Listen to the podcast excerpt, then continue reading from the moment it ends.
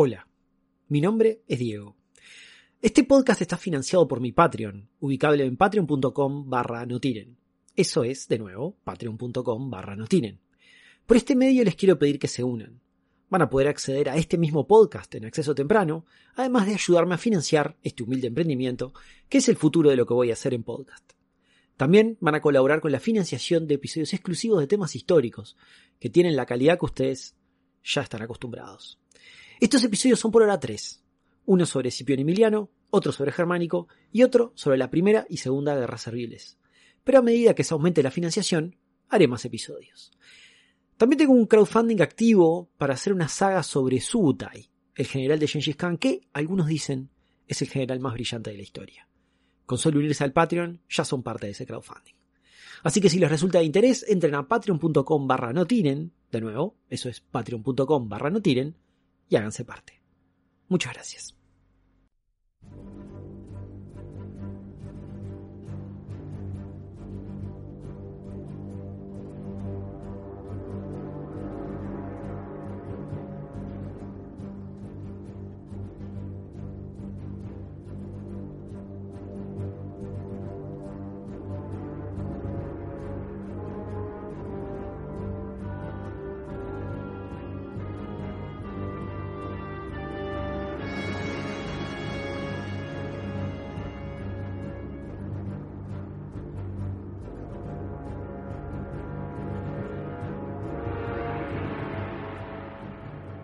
Jean Hardouin vivió en un momento, digamos, turbulento. Los finales del siglo XVII son los principios de la República de las Letras y por lo tanto de la Iluminación. Descartes nos habla de dudar de todo, dice pienso, luego existo y el escepticismo está a la orden del día. Los eruditos y sabios de la época empiezan a desmantelar todo el cuerpo de conocimiento antiguo y lo reemplazan por uno moderno basado en la razón y en la prueba empírica. Es una muy mala época para ser un monje jesuita francés como lo era Jean Hardouin. O tal vez no. Porque aplicar métodos escépticos y dudar, dudar sanamente de por qué sabemos lo que sabemos, no necesariamente es algo malo. No es que buscar ese conocimiento vaya a probar de repente que Dios no existe. Y los, jesuitas, están versados en métodos de escepticismo. Después de todo, tuvieron que usarlos históricamente para demostrar que todo lo salido de la reforma luterana estaba mal. Así que es lógico que a Jean Hardouin se le pegara el escepticismo y lo tratara de aplicar a sus propias investigaciones en esa época. Era la onda de la época. Época de cambios, época de sacudones, época de una revolución del conocimiento. El gran trabajo por el cual será recordado Jean Hardouin, al menos hasta que se le vaya la moto del todo, pero de eso vamos a hablar más adelante, fue un estudio sobre la eh, historia natural de Plinio el Viejo, del cual ya hemos hablado en la tortulia. Este trabajo lo elevó al estatus de gran académico en Europa. En ese estudio lo que hizo fue justamente aplicar el escepticismo. Se permitió dudar de alguna de las interpretaciones de toda la obra de Plinio y al aplicar esos métodos, aclaró importantes inconsistencias. Y la base del método que él aplicó consiste en chequear las fuentes escritas, que pueden ser poco fiables, contra otro tipo de evidencia. Inclusive otro tipo de evidencia escrita también. Pero no solo quedarse en eso, nos podemos quedar en evidencia basada en arquitectura, astronomía, geología y también, ¿por qué no?, evidencia arqueológica. Pero claro, en el siglo XVII estábamos lejos del carbono 14, estábamos lejos de las grandes excavaciones arqueológicas, así que Jean Hardouin va a tener que arreglarse con otra cosa. Y se va a arreglar con la numismática, o el estudio de las monedas. Y ocurre que en la antigüedad las monedas eran una gran fuente de información. Porque la gente no sabía leer, no había fotos, no había libros, no había diarios. Entonces la gente se enteraba de cómo lucía su nuevo gobernante y que ese nuevo gobernante era el gobernante a partir de ese momento, entre otras formas, con las monedas. Solo los gobernantes podían hacer monedas y ponían este, su efigie, ponían su rostro y ponían escenas importantes de cosas que hubieran pasado este, durante su gobierno. Entonces así, usando técnicas de estudio numismático, es que Hardwin aclara esas discrepancias sobre Plinio. Él chequea las monedas de la época, ve eso, lo, chequea contra los textos de Plinio y de esa forma se puede dar cuenta de, qué es la, cuál es la verdad detrás de esas discrepancias. Y John Hardwin cree en sus monedas. Cree en las monedas tal vez más que en los documentos. Las monedas son más resistentes y son mucho más difíciles de adulterar. Y Jean Hardwin se va a obsesionar bastante con las monedas. Tal vez se obsesionar demasiado.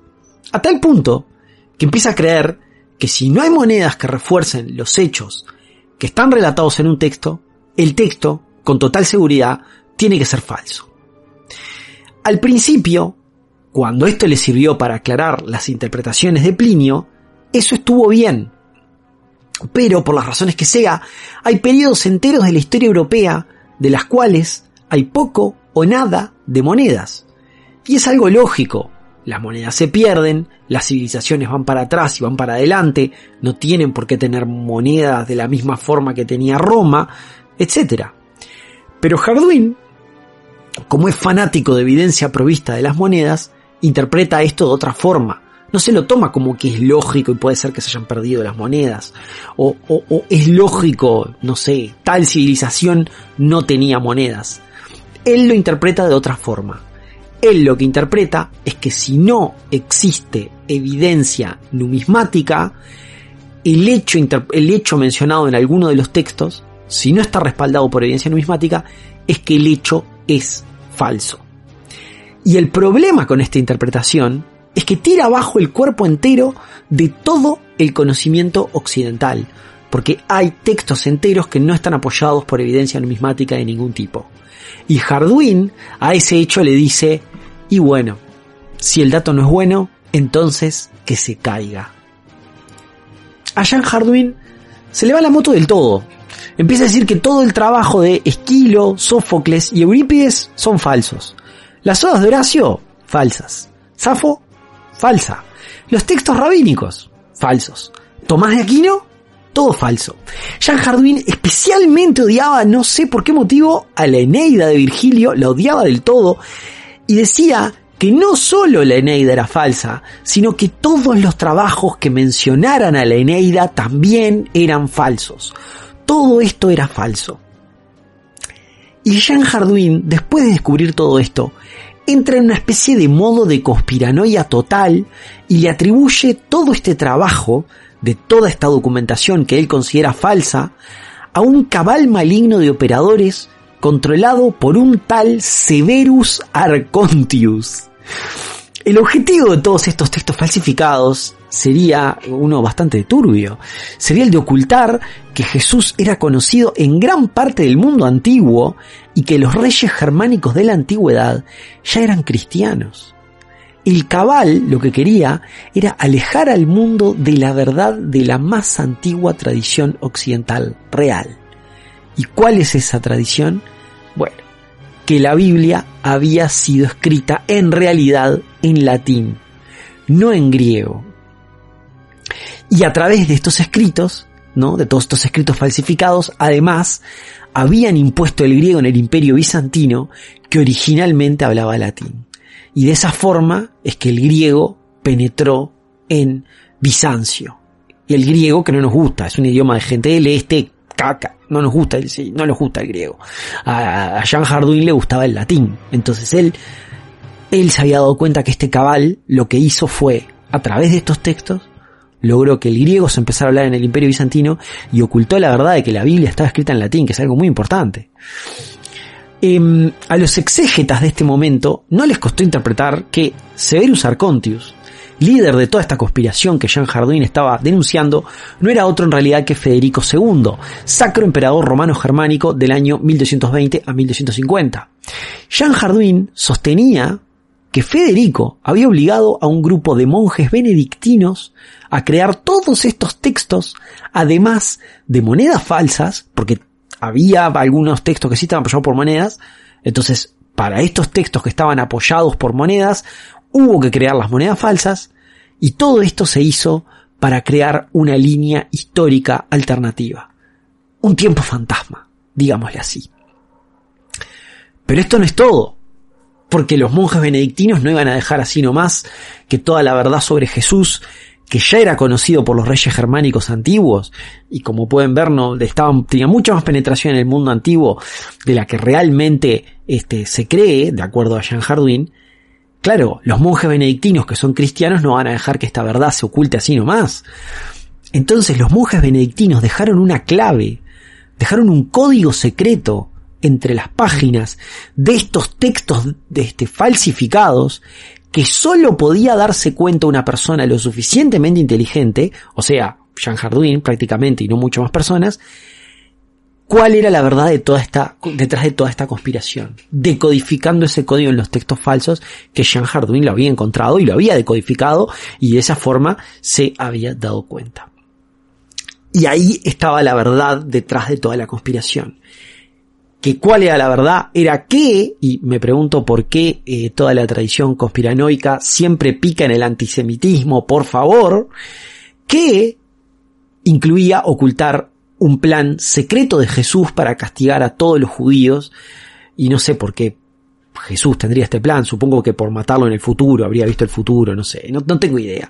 Cuestión que eso es lo que decía Jean Hardwin, que la realidad era que esta conspiración buscaba ocultar este plan secreto de Jesús para matar a los judíos y también quitar la importancia de la iglesia y disminuir en general el impacto de la figura de Jesús en el mundo, como habíamos dicho, ocultando que ya era conocido en la antigüedad.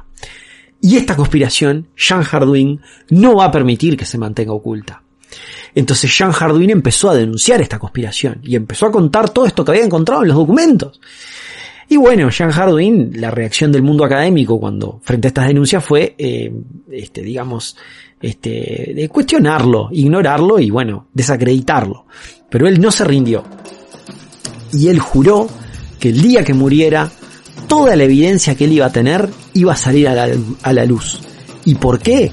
Por cuando, porque cuando él muriera, la evidencia iba a aparecer en un trozo de papel que él iba a tener apretada en su mano en el puño. Y ese trozo de papel iba a tener la evidencia clave de todo lo que había pasado. Todo. Y ahí se iba a revelar todo lo que él vio y decodificó en todos estos textos que serían falsos. Jean Hardwin murió y todavía seguimos buscando ese papel que no estaba por ningún lado.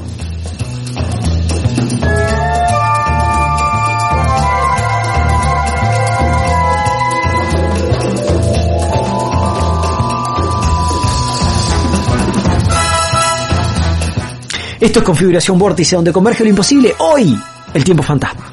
Mi nombre es Diego.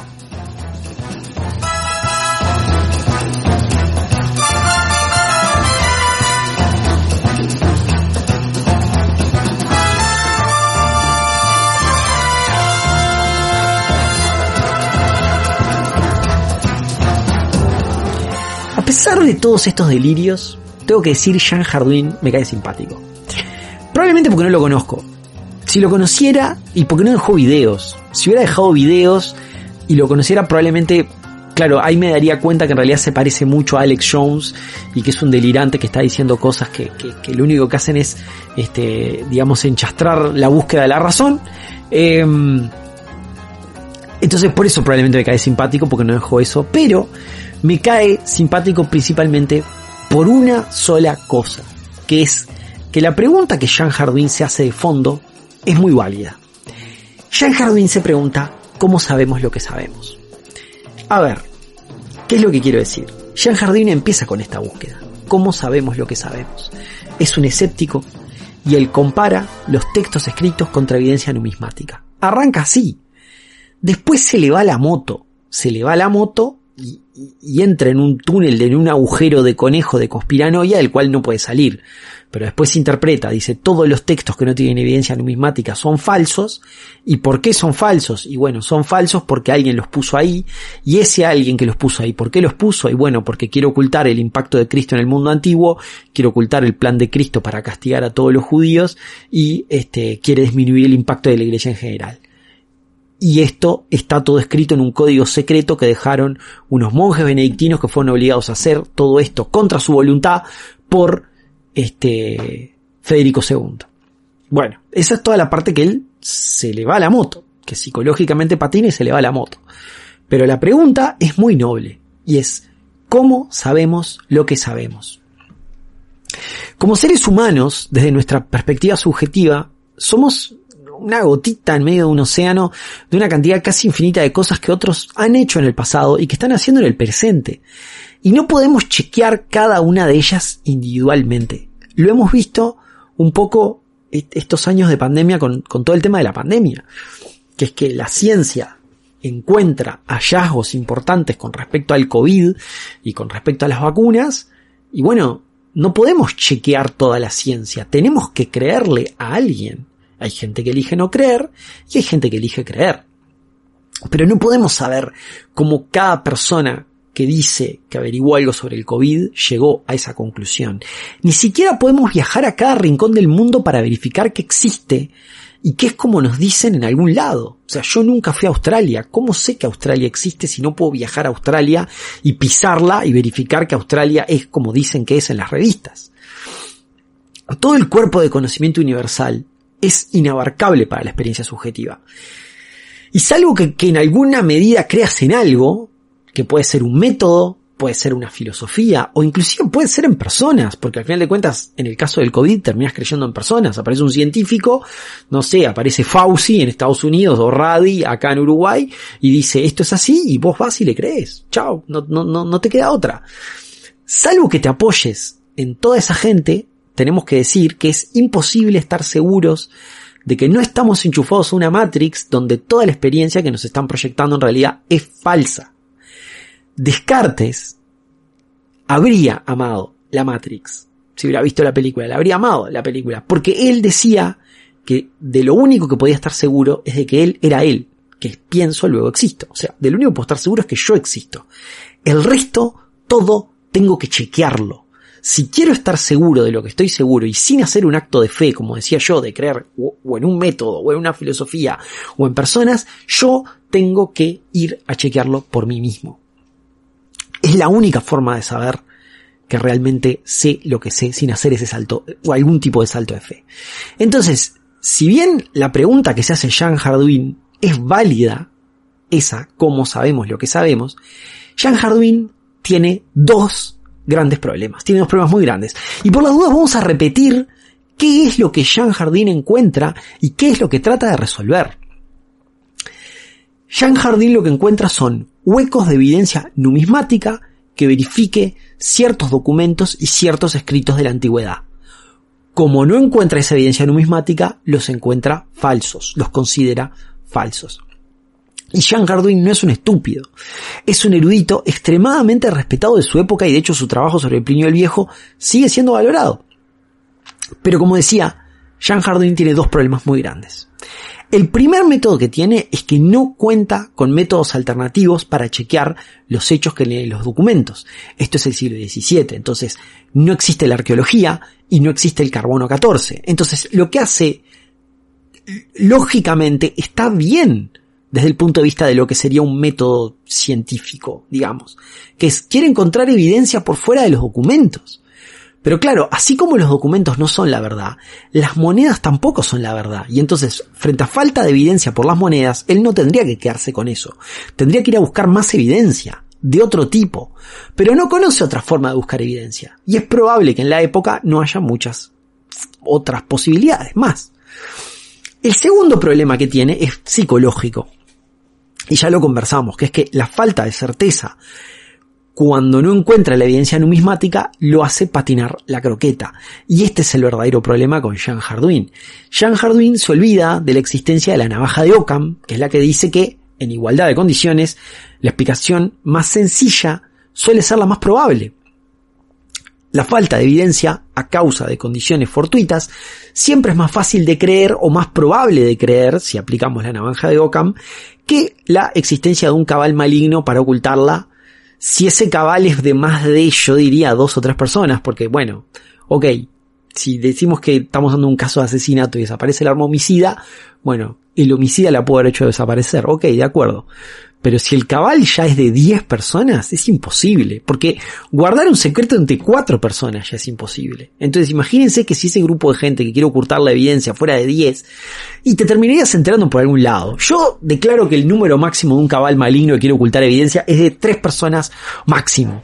Pero este tipo de conspiraciones no, no, no se arreglan con 3 personas. Siempre precisan decenas o cientos de personas. Si no, no puedes falsificar todos los documentos que Jean Jardin decía que eran falsos. Piensen que él decía que Safo era falsa, que Tomás de Aquino era falso, que la Eneida era falsa, que todos los documentos que mencionaban la Eneida era falso. Estamos hablando de una conspiración seria. La teoría de la conspiración es un mecanismo psicológico que, por la razón que sea, actúa más en algunas personas que en otras. Y en general son personas que se sienten frenadas, detenidas, afectadas en su contexto por fuerzas que no pueden comprender. Dice, yo debería estar llegando más lejos en la vida, pero no llego. Yo me merezco más, pero no lo obtengo. Y eso le genera una angustia existencial.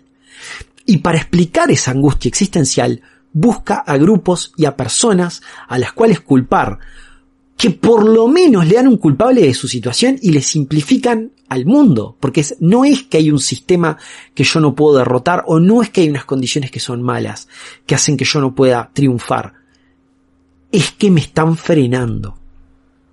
Entonces, esto simplifica el mundo porque lo divide entre el bien y el mal, los que están dentro de la conspiración y los que están fuera de la conspiración, y además, a esa persona que sabe la verdad de la conspiración, la hace poseedora de un conocimiento secreto, como una llave que los demás no tienen. Entonces la hace sentirse más importante. Y todo esto le da seguridad psicológica frente a esa angustia existencial que siente. Jean Hardwin vivía en un tiempo muy incierto. La iglesia estaba perdiendo preponderancia, estaba siendo atacada tanto por la reforma luterana como por la razón. Y claro, yo puedo ver cómo Jean Hardwin tuvo que escapar a un lugar que le resultara más seguro, como tuvo que explicar toda la incertidumbre de su tiempo, echándole la culpa a una conspiración que le quería restar valor a la iglesia. Lo puedo ver. Pero hay personas que no tienen esa excusa. Lo que sí tienen es el trabajo de Jean Hardwin para apoyarse. Jean Hardwin probablemente haya sido el primer erudito en plantear la teoría de que la historia como la conocemos no es real y ha sido adulterada y manipulada para servir agendas las cuales no conocemos. Y Jean Hardwin ha influido mucha gente y todos tienen motivos para descartar la historia tal cual como nos la han contado. Y todas estas personas están ignorando algún tipo de evidencia clave. Y vamos ahora sí a hablar de uno de ellos.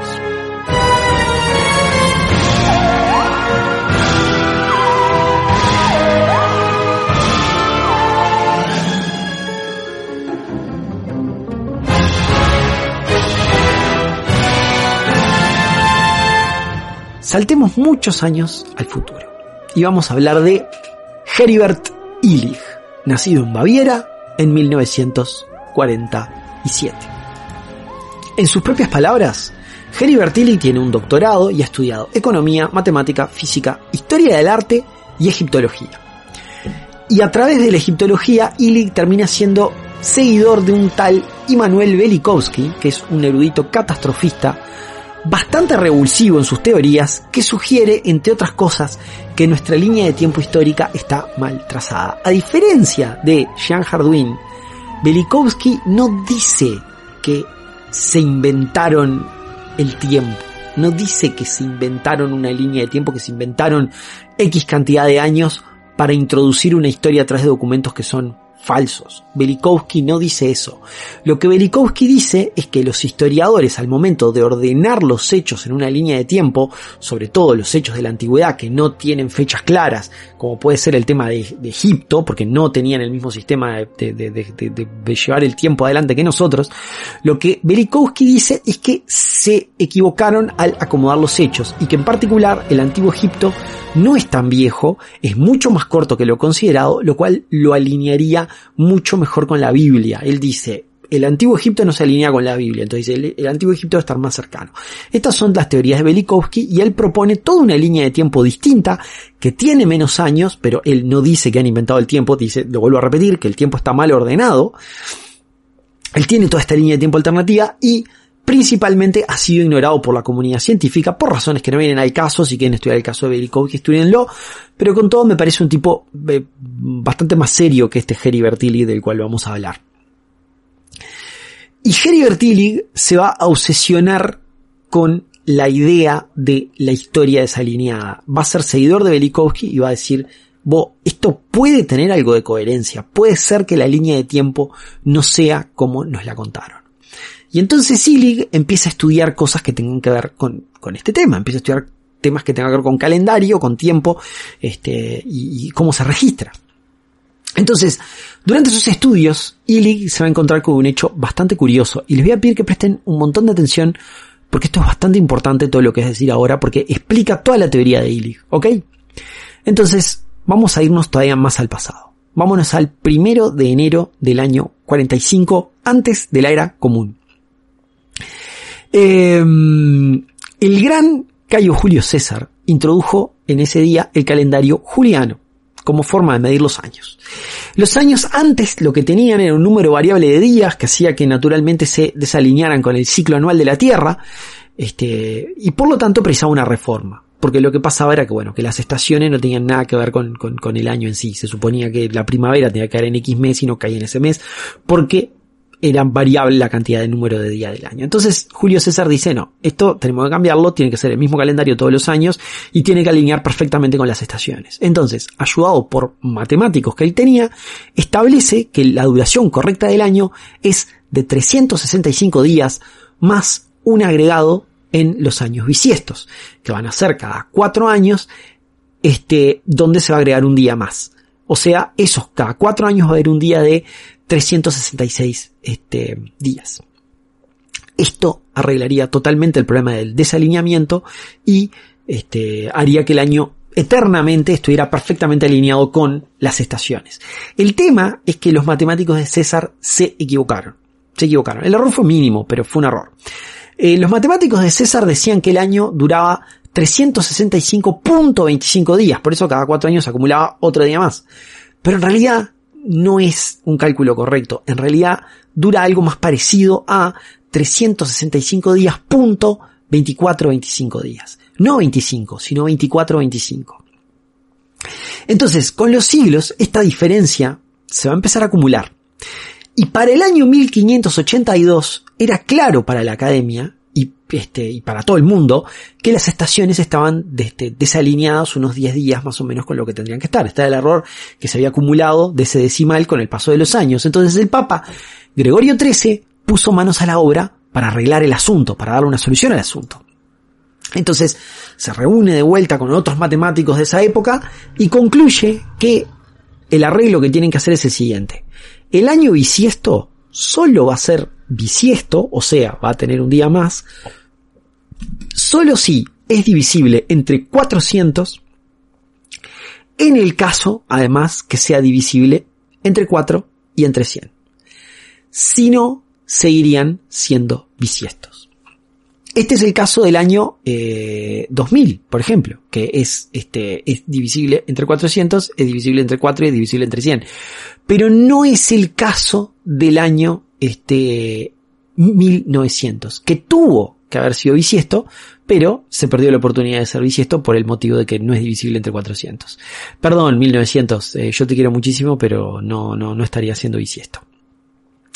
Y esto, con este cambio, se corrige el error a futuro. No se corrige el, error ya acumulado, ¿no? Porque, lógicamente, el, el error de esos 10 días, este, ya se acumuló, ¿no? Entonces, para corregir el error de los 10 días, tenemos que perder 10 días. Es lo más fácil para resolver el problema. Entonces, para corregir el error este, introducido en los siglos de Julio Cesarismo, lo que hizo fue eliminar 10 días enteros del calendario de 1582. El año 1582 tuvo 10 días menos. Al jueves 4 de octubre, lo que lo siguió fue el viernes 15 de octubre en vez del viernes 5. Y Santas Pascuas. Con eso, el Papa Gregorio arregló el calendario para siempre. Lo que Heribert Tillich descubre, que es lo que le sugiere que hay un problema acá, es que si se hace el cálculo del error que se tiene que haber acumulado de acuerdo a la duración de los años, la matemática no le da. El Papa eliminó 10 días, por lo tanto el error era de 10 días. Pero cuando Heribert Illig calcula la cantidad de años que se precisa para llegar a un error de 10 días con la duración del año de César, a él le da que llegas a 10 días de error con 1282 años. No con los 1582 más 45 que habían pasado. Por lo tanto, en el año 1582, cuando se introduce el calendario gregoriano, la corrección, según Illig, no fue de 10 días. O sea, no tendría que haber sido de 10 días, mejor dicho. Tendría que haber sido de 13 días.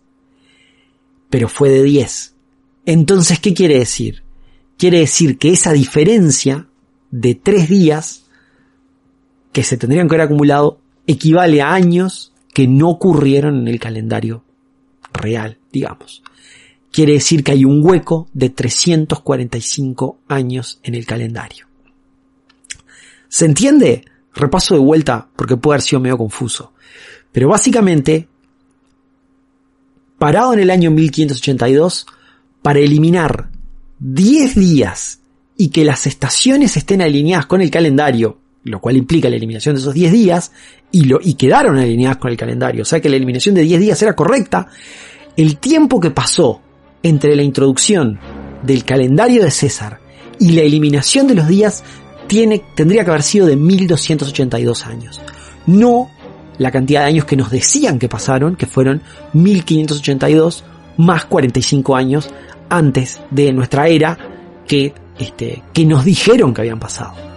Entonces, por lo tanto, la conclusión de Illig es una sola conclusión posible. Ese calendario que dice que es el año 1582 miente.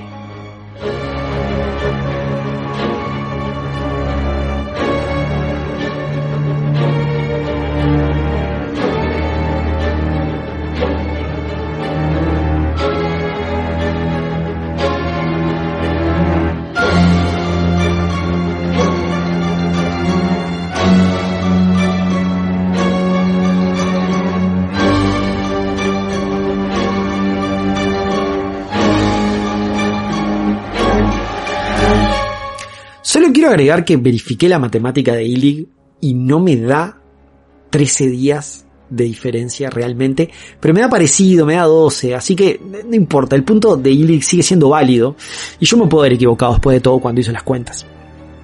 Entonces, este, el punto sigue siendo válido. Illig concluye que el calendario que dice 1582 miente. Ese calendario tendría que decir un número menor, tendría que decir 1240 y pico. En una presentación dada en Toronto en el año 2005 de título Eras anómalas, mejor evidencia, mejor teoría, Illig comienza explicando que lo que él quiere hacer es probar la tesis de Velikovsky, que es que la línea del tiempo está mal. Después explica cómo llegó a esa diferencia de 345 años. Empieza que se encuentra con que hay una diferencia de 345 años entre la realidad y el calendario que dice que es el año 1582. Y una vez se encuentra esa diferencia, dice lo siguiente, cito, ahora es cuestión de hacer la tesis factible. ¿Qué periodo es superfluo? Fin cita. Y él se está refiriendo a periodos históricos. Lo que hace es, sale a analizar toda la historia de la humanidad para encontrar un periodo de 345 años, que son los que sobran, inventado. Entonces él dice, Roma está muy bien documentada, por lo tanto Roma debe ser real. El Renacimiento también está muy bien documentado, por lo tanto, el Renacimiento también debe ser real. Y él, claro, es como que él busca lugares donde no haya suficiente documentación como para decir, bueno, si no hay documentación de estos años, entonces es que estos años no existieron y los sumaron al calendario. Y él dice que el único hueco coherente con, ese, con esa premisa es la de la Alta Edad Media. ¿No? Que es cuando, digamos, la Alta Edad Media también llamada las Dark Ages en inglés, justamente porque, o sea, la Edad Oscura en inglés, justamente por la falta de documentación que hay de la época, los pocos datos que hay de la época. Puntualmente, él dice que entre el año 614 y el 911, ese periodo de tiempo es el periodo de tiempo que él considera más probable que se haya introducido el error porque no hay documentación. No son 345 años que son los que tendrían que dar, son 297, pero bueno, está, de, esos, los que faltan, faltan. No sé por qué, pero bueno, él se queda contento con decir que 297 años fueron inventados. Este, mm, y entonces, claro, dice, bueno, ok, estos años puede ser que hayan sido inventados. Entonces empieza a analizar esa época para encontrar evidencia de que se cometió algún tipo de error y los años se inventaron o lo que sea. Y encuentra una inconsistencia que él la pasa a detallar. Y él lo que dice es lo siguiente nos habla de la capilla palatina en la Catedral de Aquisgrán, construida por Carlo Magno al finales del siglo VIII. Lo que dice Illig es que el domo central de esa capilla este es un domo de 15 metros de diámetro, construido con una tecnología que no existía en su época.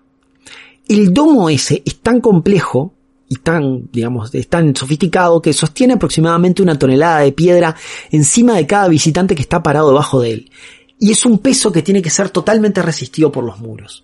Y él lo que dice es que en esta parte del mundo no hay ningún otro edificio predecesor que tenga un domo de piedra como este. Quiere decir que apareció como de la nada. Es como que, tipo, no tenemos una tecnología que nos lleve hasta este domo, pero está. Entonces, lo que él dice, sí hay otros domos, hay domos de cemento, hay domos de arcilla, pero no hay domos de piedra como este. Este es un domo de piedra y es un domo gigantesco y resiste todo este peso y no hay nada que lo preceda pero a su vez tampoco hay edificios sucesores. No es que descubrieron la tecnología para hacer esto y después está lleno de capillas que toman este como punto inicial y construyen sobre eso. Es como que se olvida de la tecnología el mundo. Y los primeros domos de piedra empiezan a aparecer muchos años después, en el siglo, en, perdón, en el año 970, en el siglo X, ¿no? Dos siglos después recién empiezan a aparecer estos, estos primeros domos de piedra. Pero Fíjense, son domos de piedra de 3.5 metros de diámetro, no de 15. De a poco, con los años, la tecnología fue mejorando y de a poquito fueron agrandando ese tamaño de 3.5 metros de diámetro a medida que fueron desarrollando cada vez mejores técnicas y pudieron hacer domos más grandes. Pero la catedral de Aquisgrán es como que está sola en el tiempo, es como una anomalía fuera del tiempo, es casi un objeto fuera de tiempo. ¿Por qué? Porque no hay otro edificio de su época que tenga un domo de piedra de 15 metros de diámetro. Y entonces, Illig, que está buscando probar que la Edad Media, los 300 años de Alta Edad Media, son 300 años inventados en el calendario, dice, esto es claro. La razón de por qué la Catedral de Aquisgrán es así es claro. No es que la hicieron viajar en el tiempo desde el siglo X al siglo VIII. La explicación es que no la construyeron en el siglo VIII. La construyeron en el siglo X y XI como el resto de las catedrales, cuando la tecnología del domo de piedra se mejoró.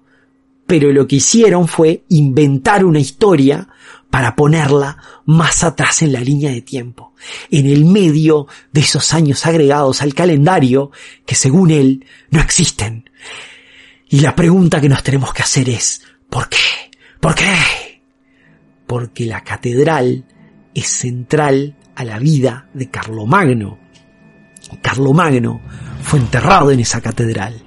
E Illig concluye que forzosamente tienen que cambiar la historia de esta catedral y fechar su construcción en una fecha incorrecta para que calce en la narrativa de Carlomagno. ¿Y por qué tienen que forzar esto para que calce en la narrativa de Carlomagno? Porque la narrativa de Carlomagno es toda inventada. Carlomagno no existe.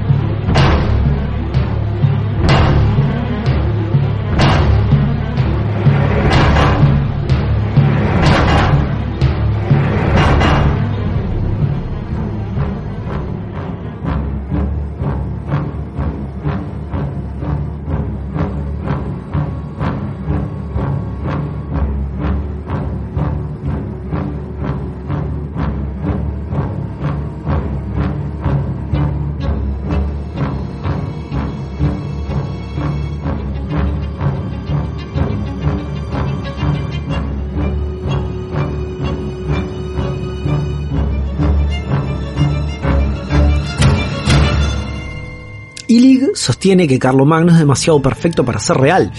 De los 46 años que tuvo de gobierno, 44 estuvo en guerra. Además viajó por el mundo dos o tres veces, algo que es imposible para la época. Era jurista, folclorista, mitologista, lingüista, teólogo, todo esto sin saber leer y escribir. Era un tipo perfecto. Carlomagno es la figura que además une a Francia y una Alemania. Carlomagno es el padre de Europa. Y entonces Illich dice, Pamplinas, Carlomagno es demasiado perfecto para existir. La prueba de que Carlomagno es demasiado perfecto para existir es la Catedral de Aquisgrán, puesta en una línea de tiempo ficticia para justificar que Carlomagno fue enterrado ahí porque Carlomagno había vivido en el siglo VIII. Esos 297 años en el calendario histórico fueron metidos por alguien que quería meter una figura mítica, originaria, dentro de la historia europea. Ese cabal quería introducir a Carlomagno. Pero, ¿quién es? Y tengo que respetar a los seguidores de esta teoría, porque al menos identifica a los quienes. Le pone nombre y apellido a ellos. A diferencia de los terraplanistas que, este, lo que dicen que es que el que nada, que simplemente hablan de un cabal que nos quiere ocultar que la Tierra es plana realmente, pero se refieren a ellos como ellos y puntos. Y le preguntan, bueno, pero ¿quiénes son y por qué? No saben y no te lo pueden decir. Dices, no lo sé, no tengo idea. Deep State te dice, el estado profundo, no saben. Bueno, y por lo menos se la juega y dice quién es el cabal que nos quiere ocultar todo esto. Y el cabal responsable por este engaño es un dúo, un dúo que tenía mucha gente trabajando para ellos, así que la regla que hice recién de, este, para que sea cierto que están ocultando evidencia tienen que ser por lo menos tres, no, acá son muchos más, digo, por, lo menos no, máximo tres, no, acá son muchos más. El cabal responsable por este engaño es un dúo formado por el emperador Otón III y el papa Silvestre II estos personajes, este, lo que ocurre es que vivieron en el advenimiento del milenio. Otón murió en el año 1002 y Silvestre murió en el 1003. Y fíjense por qué hicieron todo esto. Otón, conociendo las tradiciones milenaristas cristianas, sabía que el emperador que gobernara durante el milenio, o sea, que sea la transición del año, no sé si 999 a 1000 o de 1000 a 1001, ahí no sé, depende de lo que creyeran en el momento, porque acá ya saben que todos declaramos el milenio cuando empezó el 2000, pero bueno, no se creían en esa época, no importa, pero este, el emperador que estuviera gobernando cuando empezaba el milenio iba a gobernar por mil años. Pero claro, según Illig, Otón tenía un problema. Otón quería ser ese emperador que gobernara mil años, pero en realidad, según Illig, vivía en el año 700 y pico. Entonces, dice, bueno, esto se arregla muy fácil. Si agrego 297 años al calendario, magia, voy a estar en el año 1000 y voy a gobernar por mil años. Y claro, en esa época la gente, no había calendarios por todos lados, la gente tenía una mala noción del tiempo, no, no registraban bien el tiempo no tenían mucha conciencia del año en el que vivían, entonces era una oportunidad perfecta para agregar esos 297 años sin que la gente se diera cuenta y poner su gobierno exactamente en el año 1000 y de esa forma iba a asegurar su posición como emperador. Claro, pero esto no lo puede hacer solo, lo precisa, precisa hacerlo con la ayuda de la, con la ayuda de la academia, con la ayuda de los eruditos. Y los eruditos en esa época, ¿quiénes son? La iglesia. Y ahí es que precisa el Papa, precisa el Papa Silvestre. Pero el Papa Silvestre había sido nombrado por Otón personalmente. Entonces, Otón sabía que Silvestre lo podía ayudar al pedirle a los cientos de monjes que trabajaban para él falsificar todos los documentos necesarios para inventar los 297 años faltantes. Y en el proceso de agregar estos 297 años al calendario, claro, había que llenarlo con historia, porque si no, iban a decir qué pasó en esos 297 años. Bueno, él se inventa ahí la figura mítica originaria, el mito fundacional de Europa, Carlomagno, que daba ese mito fundacional del imperio, algo que es fundamental en todas las civilizaciones. Y estos 297 años, y estuvimos 40 minutos para llegar al título del episodio, es lo que se llama hipótesis del tiempo fantasma. Esta es la hipótesis del tiempo fantasma, la hipótesis de que Otón inventó estos 297 años y toda la historia que viene con ellos para ponerse en el año 1000. Obviamente que todo esto es un montón de fruta y que no es tomado en serio por ningún lado. Eh, y está recontra demostrado que no es verdad. Hay una ciencia que se llama dendrocronología, que es la que estudia el tiempo pasado de acuerdo a los anillos de los troncos de los árboles. Todo el mundo sabe que cuando vos cortás una sección de un, un tronco, eh, si contás los anillos, cada anillo es un año.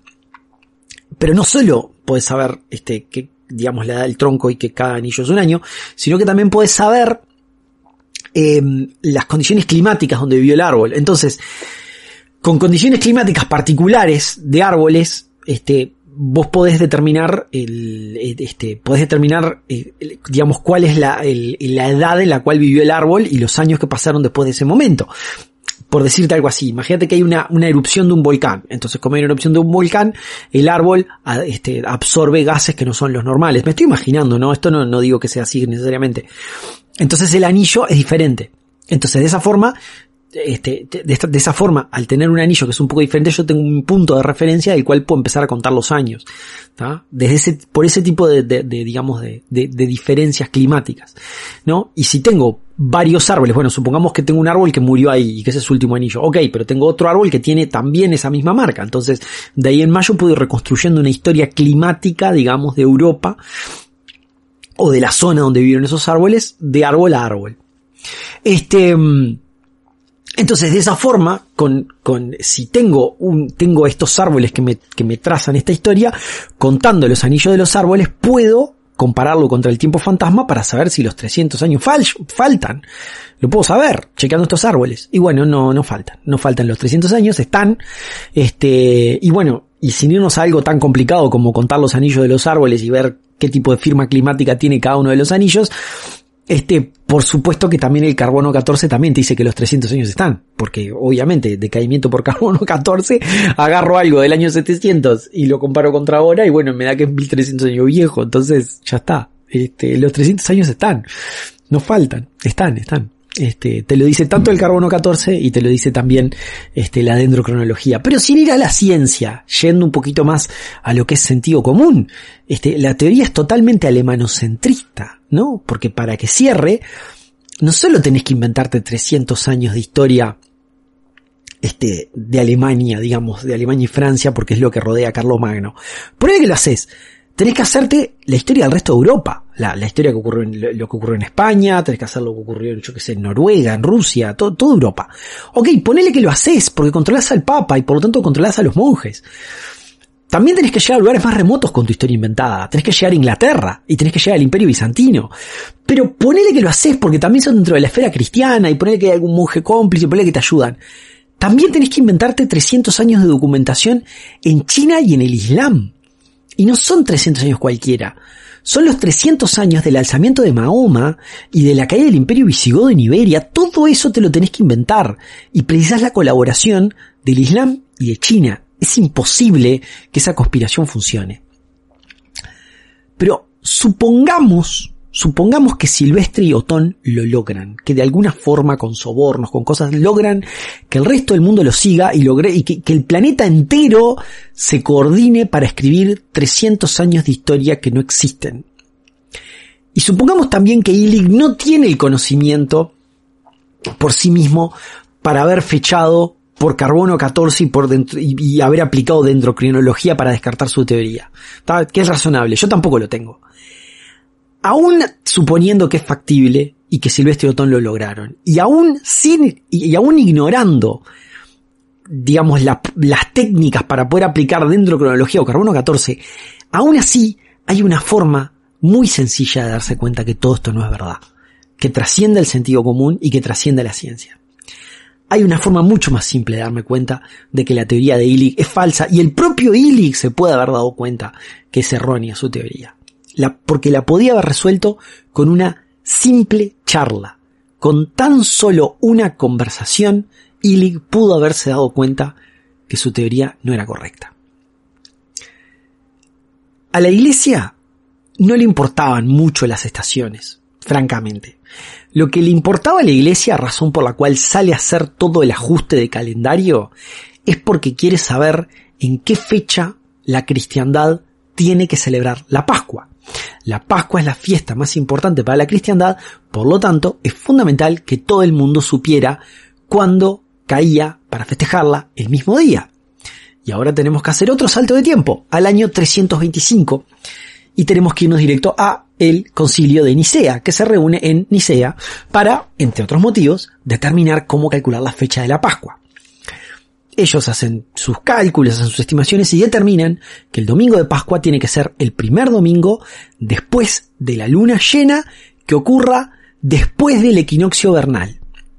Ok, entonces tienen que esperar el equinoccio vernal, después tienen que esperar a la luna llena y después dicen el primer domingo. Ese es el domingo de Pascua. Y ese año es el 21 de marzo, ese año el 325, ese domingo es el 21 de marzo. Y lo que hacen es fijarlo en fuego dicen, el equinoccio vernal, vernal es el 21 de marzo siempre.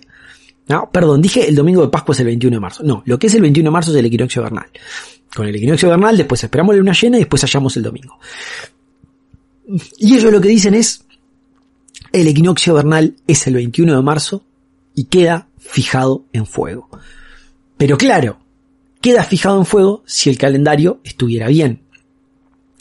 Pero no estaba bien, porque ya vimos que el calendario juliano tenía un error mínimo. De hecho, el equinoccio en el 45 antes de nuestra era había sido el 25 de marzo, no el 21. Ya con eso, los gerifaltes del concilio se tendrían que haber dado cuenta que no era una buena idea fijar el calendario, fijar el equinoccio vernal en fuego. Este, pero no lo chequearon, no lo chequearon. Este, y, y, el error ya era visible. Con solo chequear eso ya era visible el error. Pero claro, los años se acumularon, se acumularon, se acumularon, y para el año 1582, cuando el Papa Gregorio XIII arregla el calendario, el equinoccio vernal estaba cayendo el 10 de marzo, no el 21. Y esto nos cierra con el decreto que fijaba a fuego la fecha, el 21 de marzo, del concilio de Nicea. Entonces, al Papa no le interesan realmente alinear su calendario con las estaciones. Lo que le interesa es alinear su calendario con la fecha más importante de la cristiandad, la Pascua. Por lo tanto, el ajuste de 10 días que hace el Papa Gregorio no es contra el año 45 AC en el cual César introduce el calendario. Es un ajuste contra el año 325 DC del concilio de Nicea. Porque a él lo que le interesan son los 10 días de error con eh, el equinoccio vernal. Y ahí están los tres siglos perdidos. 369 años entre César y el concilio. Por eso es que hay 300 años perdidos. Por eso es que la matemática de Illig está bien. Esos 10 años, esos 10 días no cierran es que no cierran porque Illig los está comparando contra el año 45, cuando en realidad los tendría que hacer contra el año en el cual ocurrió el concilio de Nicea.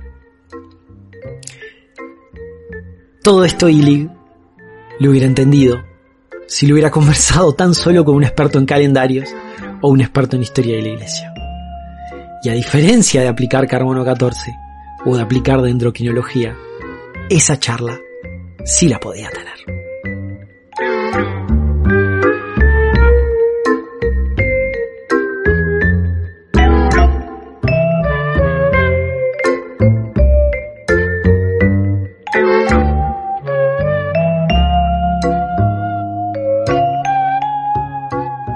Problema central de Illig es, está en la forma de tejer la red de conclusiones que teje.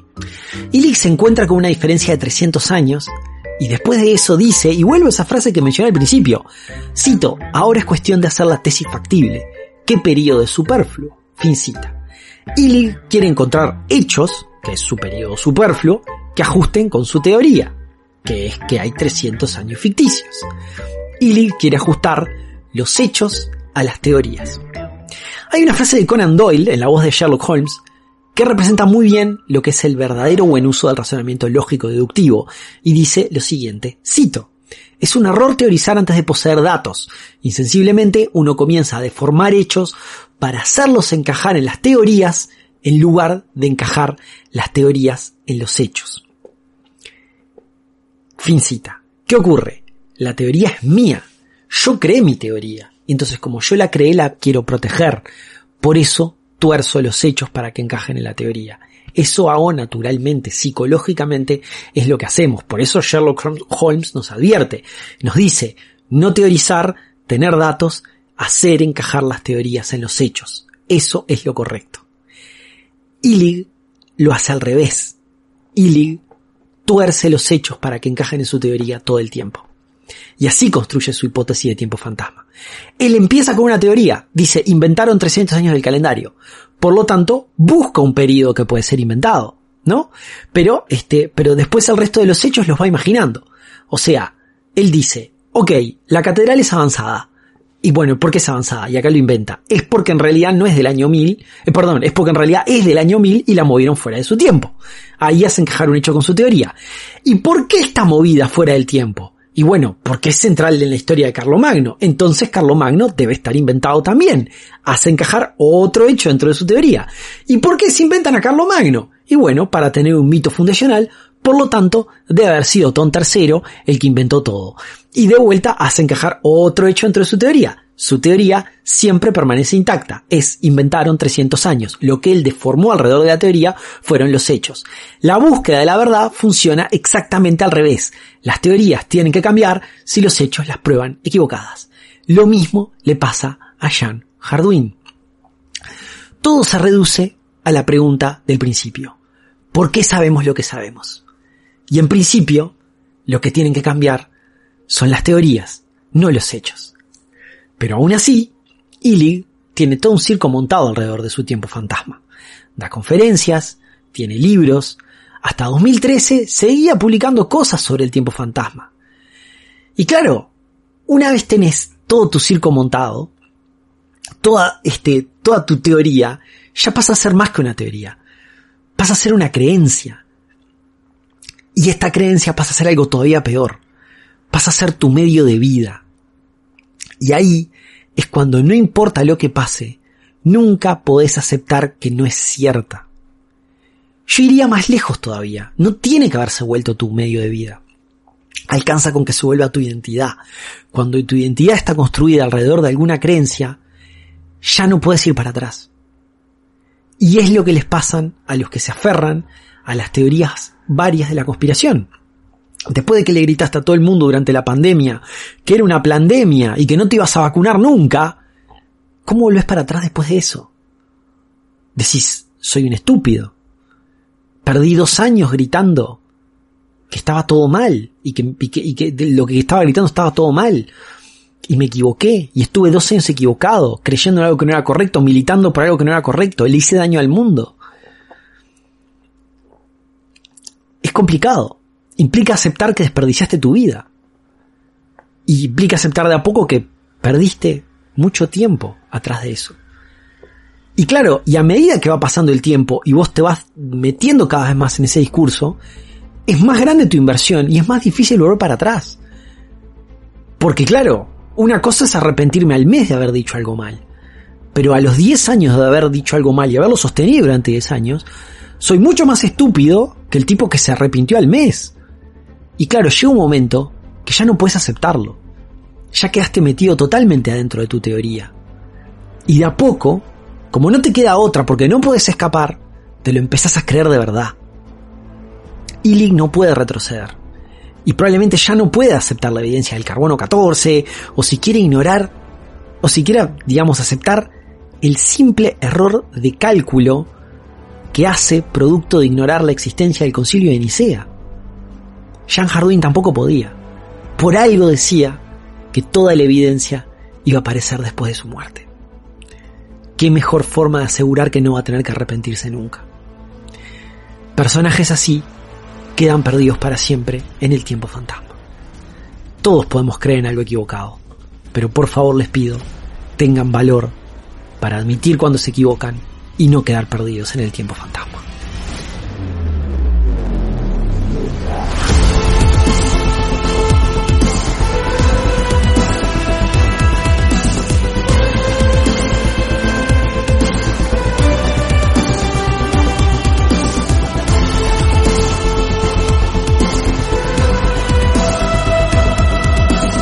Vamos a la fuente, gente. Las fuentes son textos. Tenemos eh, artículo de Charles eh, Harvey Genung, Genung, sí, está bien, Charles Harvey Genung, The Reform of the Calendar. Em, eh, bueno, por supuesto, la presentación de Heribert Illig, Alumnos Eras, Best Evidence, Best Theory en la conferencia de Toronto. Em, un paper de eh, Hans Ulrich Nimitz, Did the Early Middle Ages Really Exist? Este paper es muy interesante porque es otro este, erudito paralelo a Heribert Illig que toma su teoría y este en este paper explica cómo fue posible que China eh, y el Islam este, eh, también falsificaran su historia. Lo, explica este claro y pone grandes dudas sobre el carbono 14, dice que está todo mal. Así que nada, si les interesa meterse un poco más en cómo la gente realmente no puede retroceder para atrás y va inventando parche sobre parche de sus teorías para no hacerlas caer, tienen este paper de este señor. Después tenemos el libro Glossator, Practice and Theory of the Commentary de muchos autores, Prin, LH, Madsen, Berry y eh, Remain, este ese es el libro, y perdón, y Clayton, esos son los autores del libro Glossator. Después tenemos el artículo de Daniel Watkins, Skepticism, Criticism of the Making of the Catholic Enlightenment, Rethinking the Career of John Hardwin. La cita de Sherlock Holmes, por supuesto, está tomada de Un escándalo en Bohemia de Arthur Conan Doyle. Después tenemos podcast, tenemos dos podcasts que hemos consultado. El podcast de Sebastian Major, What is Phantom Time, el, este, del, que es un episodio que salió en su podcast Our Fake History. Y de Joe Streckert, el episodio Phantom Time, The Dumbest Conspiracy Theory Ever, que salió en el Weird History Podcast. Eh, podcast, valga la redundancia. Sitio web, eh, consultamos a Rational Wiki y Wikipedia por supuesto, la música es de Gustav Holst y de Epidemic Sounds. Y sin más, desde el siglo XXI, siglo donde coordinar con alguien para encontrarse en un shopping, para ir al cine, dejó de ser un ejercicio de sincronización extrema, tal cual el que tendrían que haber hecho en los años este, que mencionamos de, de, de Carlomagno, y eh, se redujo simplemente a mandar su mensaje por WhatsApp, que la verdad que creo que es una gran cosa haber abandonado ese ejercicio de sincronización. Esto fue Configuración Vórtice, donde converge lo imposible.